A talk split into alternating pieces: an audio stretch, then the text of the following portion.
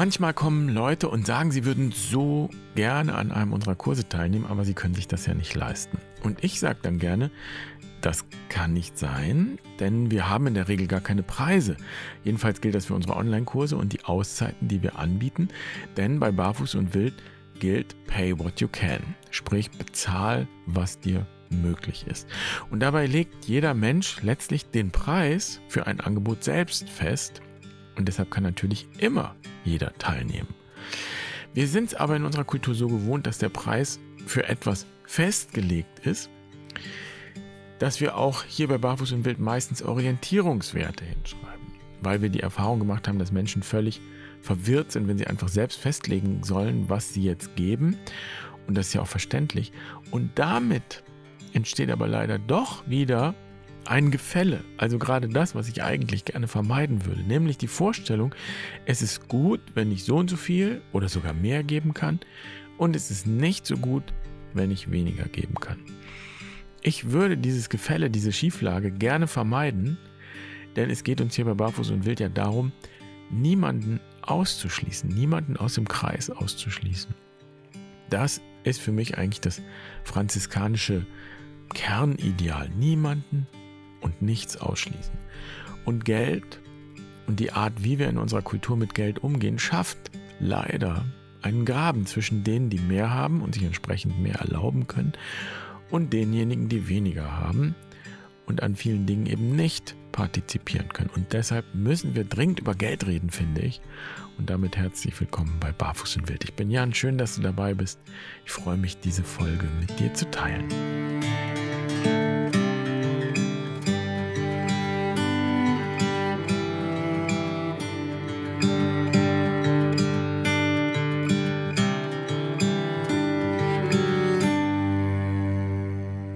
Heilige Franz von Assisi gilt ja gemeinhin als sehr friedvoller Mensch, der keiner Fliege etwas zuleide tun würde, aber er konnte auch stinksauer werden und es gibt einige wunde Punkte, bei denen er regelrecht ausgerastet ist, wie wir das heute formulieren würden. Und einer dieser Punkte ist Geld. Es gibt die Geschichte, wie einer der Brüder ein Geldstück auf dem Altar entdeckt. Das war in der Portiuncula-Kapelle Wer schon mal in Assisi war, kennt vielleicht diese kleine, einfache Kapelle, die Franziskus eigenhändig renoviert hat und über die man später diese riesige Kirche gebaut hat. wenn man reinkommt in diese riesige Kirche, dann steht mittendrin diese kleine, einfache Kapelle. Das war die Zentrale der Bruderschaft. Da lebte Franziskus mit einigen Brüdern. Es gab kein Kloster, sondern es heißt, die Brüder hausten in einfachen Hütten, Laubhütten, also sprich, die haben einfach draußen gepennt und sich irgendwas gebaut, was sie halbwegs vor Wind und Wetter geschützt hat. Und die Kapelle stand unten im Tal, also weit außerhalb der Stadt, mitten in der Wildnis. Das war der Ort, den sich Franz von Assisi für sich und seine Brüder vorstellte. Und während oben in der Stadt die reichen Bürger mit großem Aufwand an der Kathedrale gebaut haben. Da hat Franziskus unten diese kleine Kapelle renoviert. Und er ist dafür in die Stadt gezogen, um Steine zu betteln.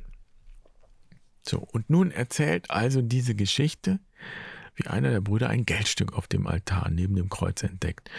Und es hatte einen Besucher, ein Mann von Welt heißt es, der vorbeigeritten war und der zum Beten hereingekommen war, dort abgelegt.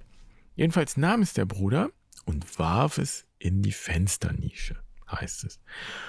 Und als Franziskus davon gehört hat, war er außer sich vor Zorn und der Bruder war ganz klein mit Hut, denn Franziskus hatte strengstens verboten, Geld auch nur zu berühren. Und das war wohl nicht nur so eine fromme Empfehlung, sondern das scheint außerordentlich wichtig und zentral gewesen zu sein. Geld wird nicht berührt. Macht einen großen Bogen um Geld. So wie ihr darauf achten würdet, auch einen Haufen Scheiße nicht zu berühren, sondern eben einen Bogen darum machen würde. So.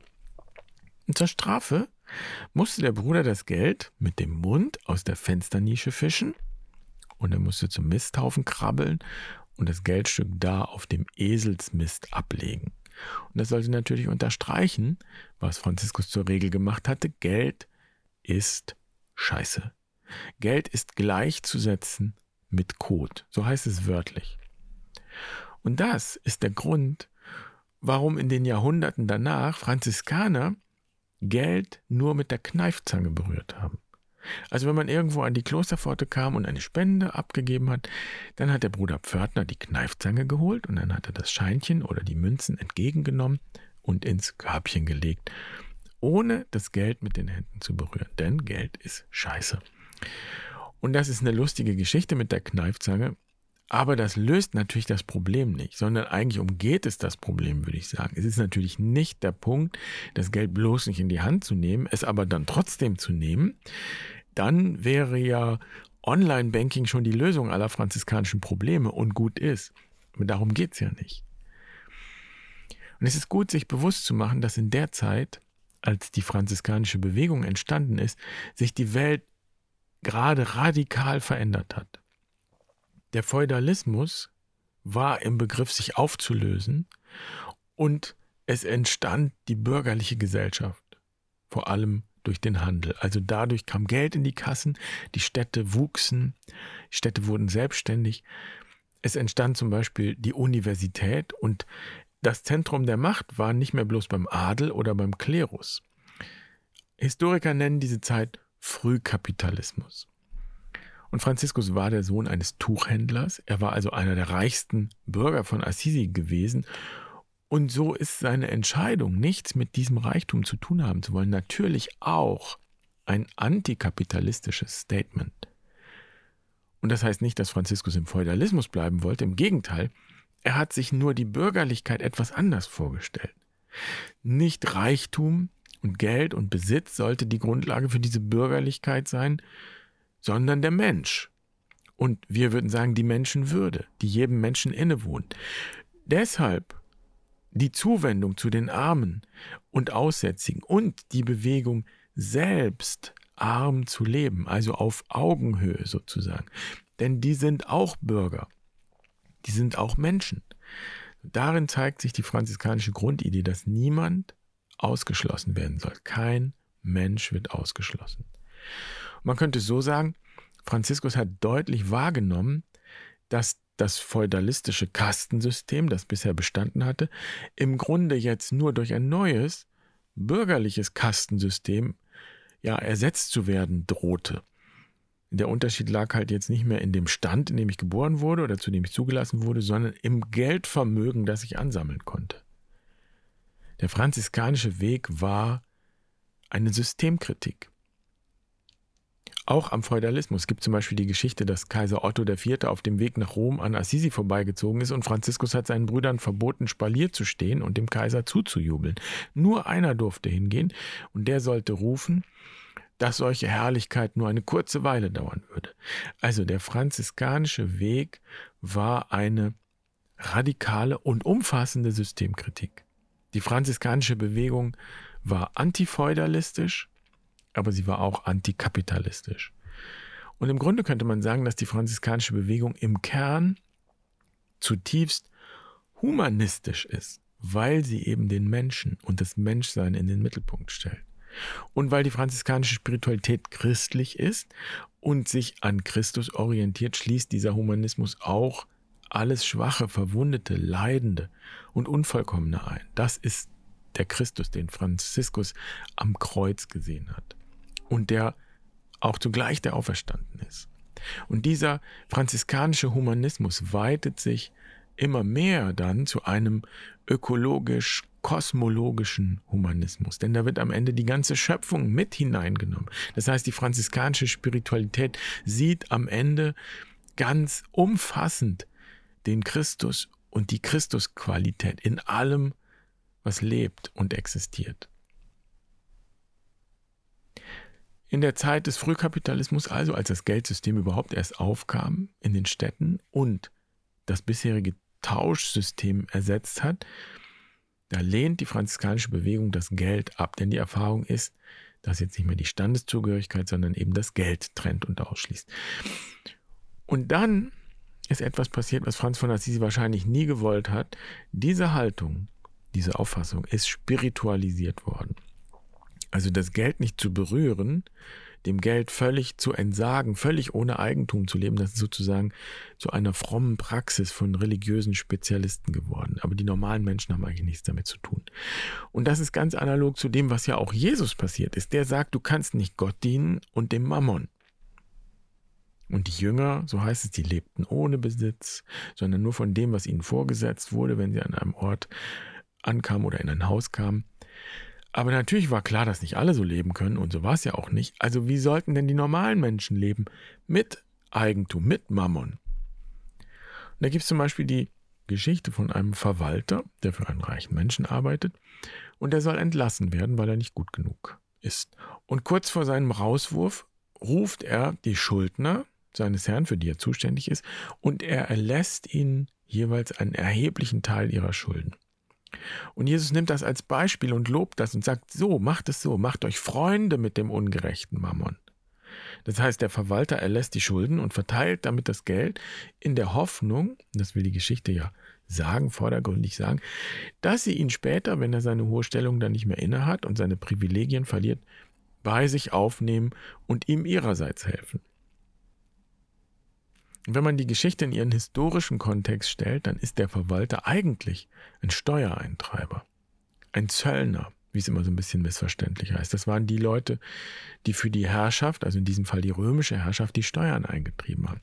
Und wir wissen, dass die Römer in den Gebieten, die sie besetzt hatten, ordentlich zugegriffen haben. Das war ein Kolonialsystem. Die Kolonien, also die römischen Provinzen, haben Straßen bekommen und Städte und all die anderen Früchte der römischen Zivilisation und dafür mussten sie aber ordentlich Tribut zahlen. Das war ein kapitalistisches System. Die Steuer wurde verpachtet, wurde denen vergeben, die am meisten Steuern eintreiben konnten, die den höchsten Gewinn gemacht haben. Und daher kommt ja die Rede von den Zöllnern im Evangelium, die mehr nehmen, als ihnen zusteht. Denn wenn sie in dem System erfolgreich sein wollten, dann mussten sie sich richtig anstrengen und mehr nehmen und die Zitrone richtig auspressen. Sonst liefen sie Gefahr, entlassen zu werden, so wie der Verwalter in der Geschichte. Und so ist die Geschichte eigentlich ein Aufruf zu einem ja, kreativen, zivilen Ungehorsam. Wer sich dem System widersetzt oder eben darin nicht erfolgreich ist, der muss damit rechnen, dass das System ihn ausspuckt und deshalb macht ihr Freunde mit dem System, macht ihr Freunde mit dem ungerechten Mammon. Setz also den Mammon gleich dafür ein, dass Gemeinschaft entstehen kann. Echte Gemeinschaft, echte Augenhöhe. Das heißt, verhalte dich im System so, als wärst du kein Teil des Systems. Und das war es auch, was Franz von Assisi eigentlich gewollt haben muss. Er betont immer, dass es ihm nicht darum geht, dass die Leute alle so leben wie er und allem entsagen. Nein, es geht darum, selbst arm zu leben und das heißt, den Reichtum einzusetzen. Nicht mal für die Armen, sondern mit den Armen, miteinander. Also es das heißt für die Gemeinschaft. Diese Art von Armut ist ja was anderes als Not. Es wäre ja auch bekloppt, die Not zu propagieren. Armut in diesem Sinne heißt, den Reichtum einzusetzen miteinander für die Gemeinschaft. Eigentlich knüpft die franziskanische Bewegung, so gesehen auch die urchristliche Bewegung, an eine ursprüngliche Weltsicht an, wie wir sie in indigenen Kulturen finden, in denen es kein Privateigentum gibt. Alles ist allen geschenkt, alles gehört allen gemeinsam. Die Erde gehört niemandem. Oder sie gehört uns allen, kommt aufs selbe raus. Es ist in indigenen Kulturen ganz schwer zu verstehen, wie man Land als Eigentum betrachten kann. Und eigentlich ist uns das ja auch klar. Wir sitzen alle in einem Boot. Es ist dumm und kurzsichtig und einfach auch unreif, einander auszuschließen oder sich für besser zu halten, weil man mehr besitzt, im wahrsten Sinne des Wortes, weil man einfach glaubt, den dickeren Hintern zu haben. Wir gehören alle zusammen und wir sind alle voneinander auch abhängig. Gerade ökologisch gilt das. Tatsächlich ist es so, dass mehr Besitz auch mehr Verantwortung bedeutet. Und so steht es ja sogar im Grundgesetz. Eigentum verpflichtet. Sein Gebrauch soll zugleich dem Wohle der Allgemeinheit dienen. So steht es da. Sein Gebrauch soll zugleich dem Wohle der Allgemeinheit dienen. Das wäre das Kriterium in unserer Verfassung. Und so kommen wir wieder an den Punkt, an dem wir hier schon öfter waren. Wenn ich für mich klar habe, wer ich wirklich bin und was ich wirklich brauche, dann wird das auch der Allgemeinheit dienen. Und tatsächlich erleben wir oft das andere. Wenn ich nicht klar habe, wer ich bin und wo mein Platz ist und wo ich hingehöre, und wenn ich aus irgendeinem Grund nicht wirklich glauben und vertrauen kann, dass ich zutiefst Anteil habe an allem, was existiert, aus mir selbst heraus, dann werde ich meinen Mangel an Selbst, meinen Mangel an Sein einigermaßen hilflos zu ersetzen versuchen durch Haben und durch möglichst viel Haben. Und dann gilt plötzlich der alte Spruch, hast du was, bist du was. Aber tief in unseren Herzen wissen wir, dass das ein Irrtum ist. Und wir können das vielleicht auch nicht ändern. Wir können die Herzen nicht ändern, schon gar nicht mit Gewalt. Wir können nicht alle verpflichten, ein guter Mensch zu sein. Wir können nur selbst versuchen, das zu leben.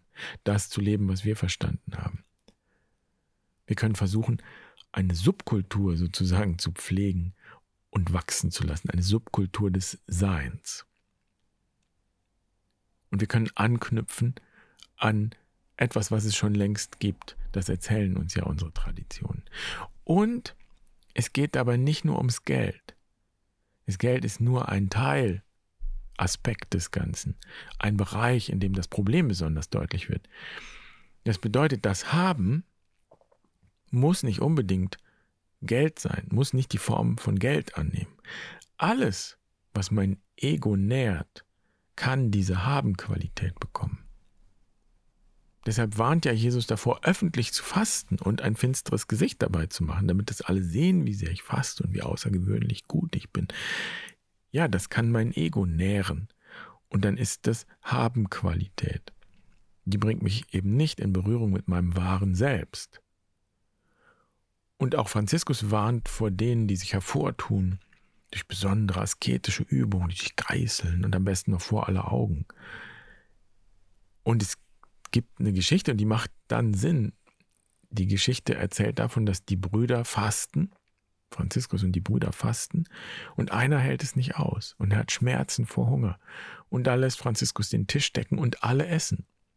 Und so geht es eigentlich darum, bei allem zu fragen, wofür dient es jetzt?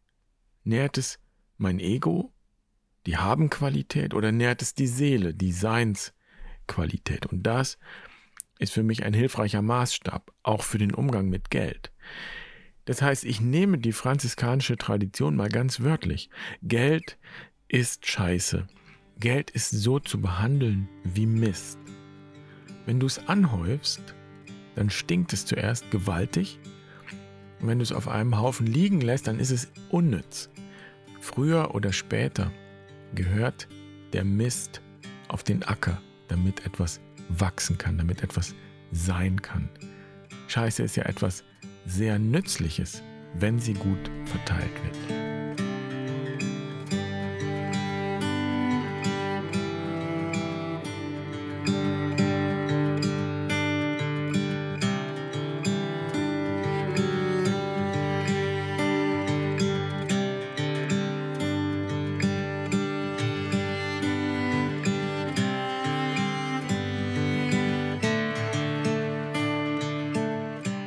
Letztlich ist unser Pay What You Can Modell auch der Versuch, etwas umzuverteilen.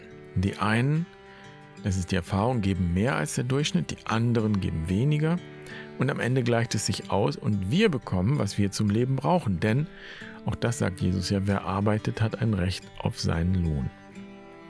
Entscheidend ist letztendlich, immer wieder zu versuchen, niemanden auszuschließen. Ich bin überzeugt, dass das möglich ist. Und manchmal, wenn jemand sagt, er würde so gerne an einem unserer Angebote teilnehmen, aber es ist ja zu teuer. Und wenn ich dann sage, das ist ja eigentlich kein Problem, es gibt ja Pay What You Can, also willkommen, ein symbolischer Euro würde genügen, dann höre ich ganz oft, ja, okay, aber ich weiß nicht, ob das wirklich was für mich ist. Und dann freue ich mich, weil dann sind wir am Punkt, um den es ja geht. Brauche ich das jetzt? Ist das wirklich was für mich? In diesem Sinne, ich wünsche dir eine gute Woche. Mach's gut. Pace bene.